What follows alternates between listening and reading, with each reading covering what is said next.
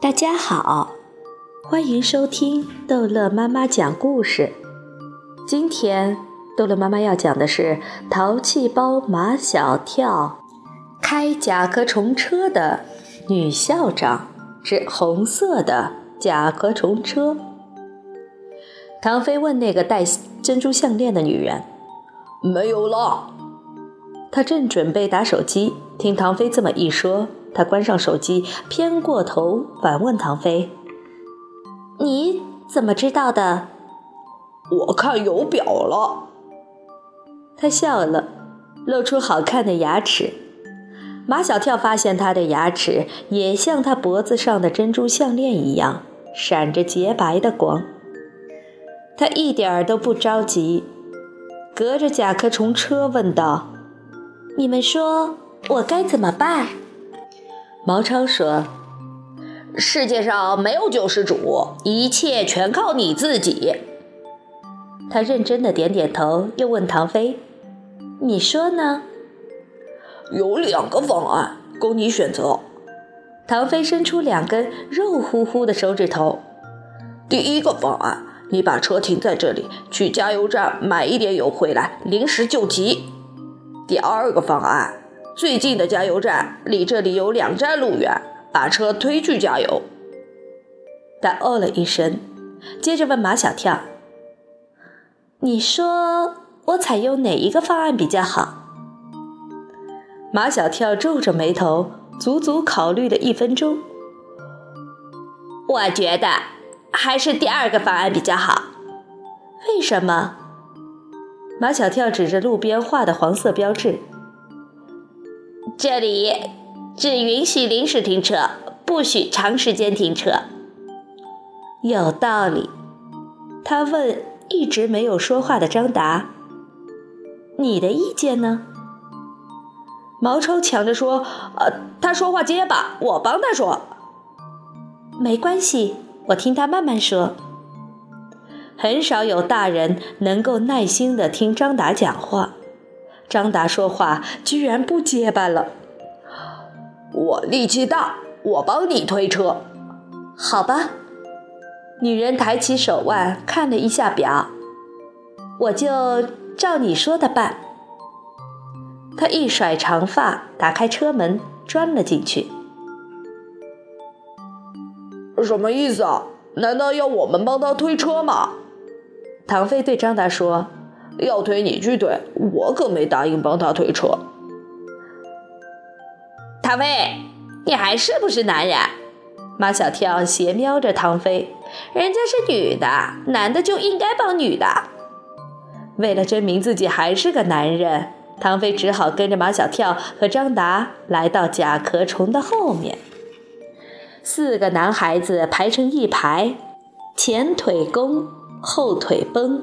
张达高吼一声：“一、二！”四个男孩子龇牙咧嘴，一起用力，红色的甲工程车向前移动了。一、二、一、二、一、二。张达平时说话结巴，可是他喊起口令来一点都不结巴。毛超说：“张达。”你以后尽量少说话，多喊口令。唐飞说：“张达唱歌的时候也不结巴。”毛超又说：“那以后呃，只唱歌，只喊口令。”马小跳说：“张达刚才和那个女的说话也不结巴。”毛超又说：“嗯那么以后张达除了唱歌喊口令，要说话一定要对刚才那个女的说，张达就不结巴了。”张达就完美了。呃呃呃呃呃唐飞一笑就要打嗝，他一松手，甲壳虫车被推出去好远。唐飞又追了上去。到了加油站，四个人都累得像鱼一样，张着嘴喘气。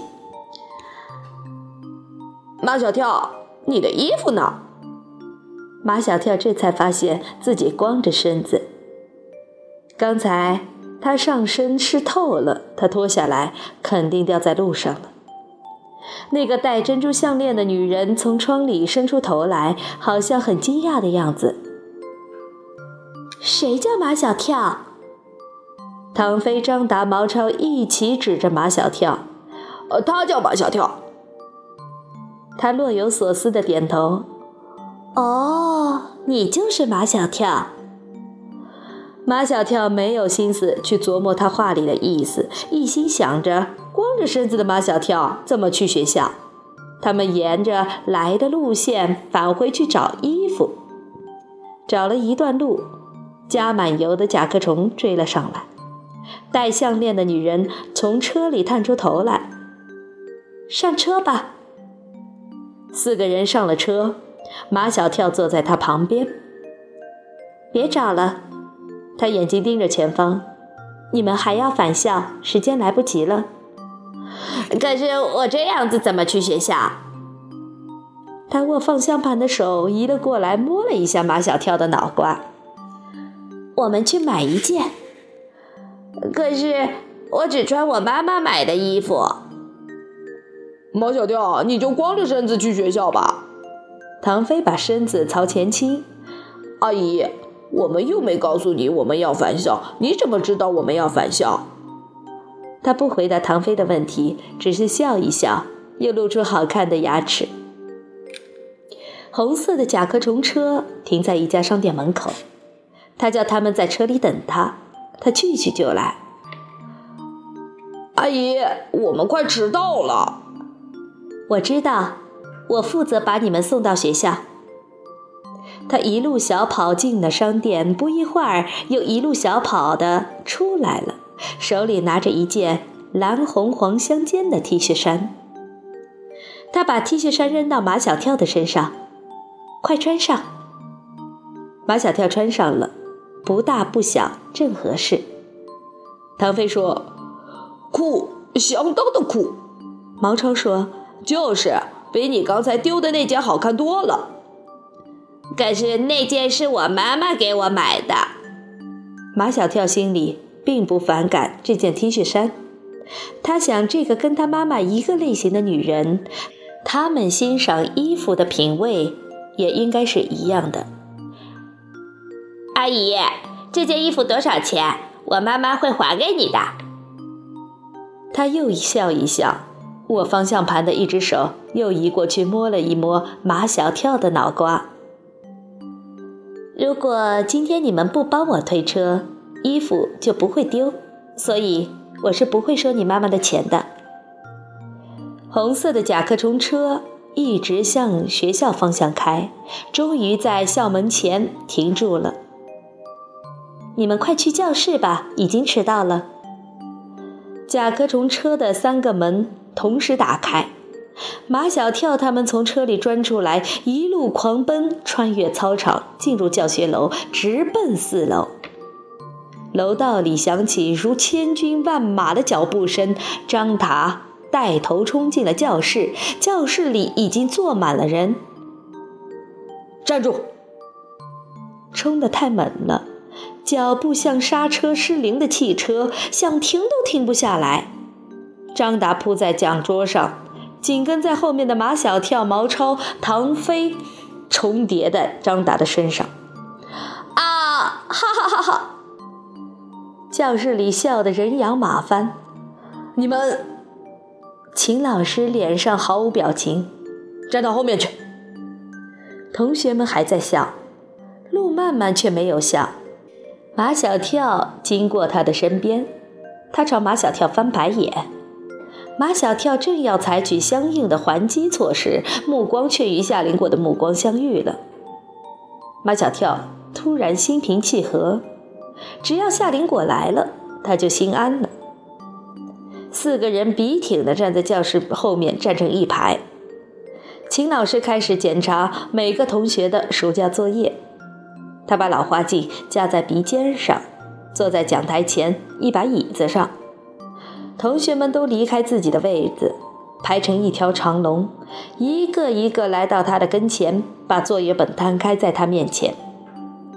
同学们把秦老师团团围住，秦老师看不见马小跳他们，马小跳他们也看不见秦老师，所以他们又自由了。不可思议，唐飞说：“这女的相当是不可思议。”哪哪个女的？就是刚才的那个女的。我们什么都没有告诉她，可是她什么都知道。王超说：“我怀疑她根本不是人。”你们在说谁不是人？路曼曼突然冒出来，把他们都吓了一跳。马小跳向路曼曼勾勾手指头：“你真的想知道？”路曼曼把耳朵送了过去。马小跳在大耳边悄悄地说：“我永远不会告诉你。”马小跳，路曼曼这一声“马小跳”叫得秦老师腾地从椅子上站了起来。好了，这一集的故事就讲到这儿结束了。欢迎孩子们继续收听下一集的《淘气包马小跳》。